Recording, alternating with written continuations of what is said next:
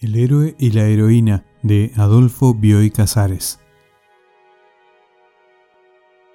Se encontraron en la montenita de la Plaza Roma, paraje que alguna vez tuvo encanto a pesar de la proximidad movida y bulliciosa de la avenida Leandro Alem.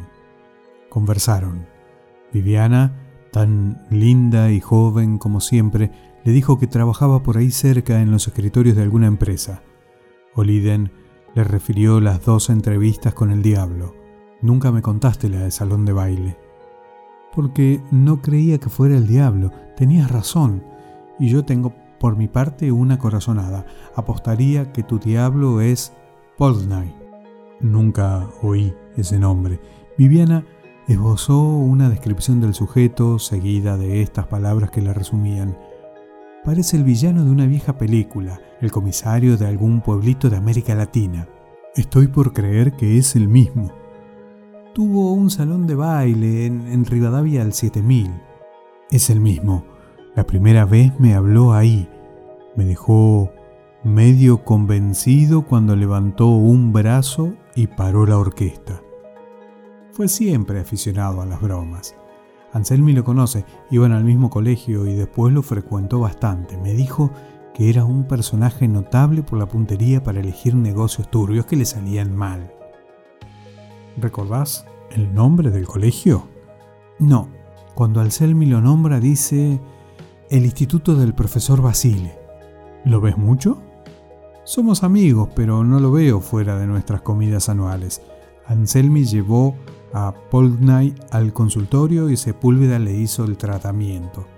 Después de una pausa agregó, Qué suerte que te devolvió el alma. Es mejor no venderla, aunque no exista el diablo. Oliden pensó, ya que estoy en la idea de hacer testamento, le voy a dejar todo a Viviana.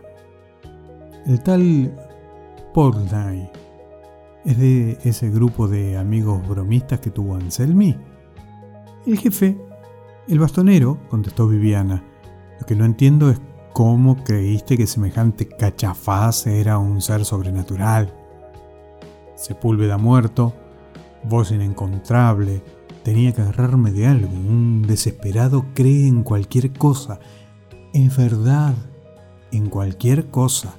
Oliden argumentó, para creer en Sepúlveda también se necesitaba un poco de fe.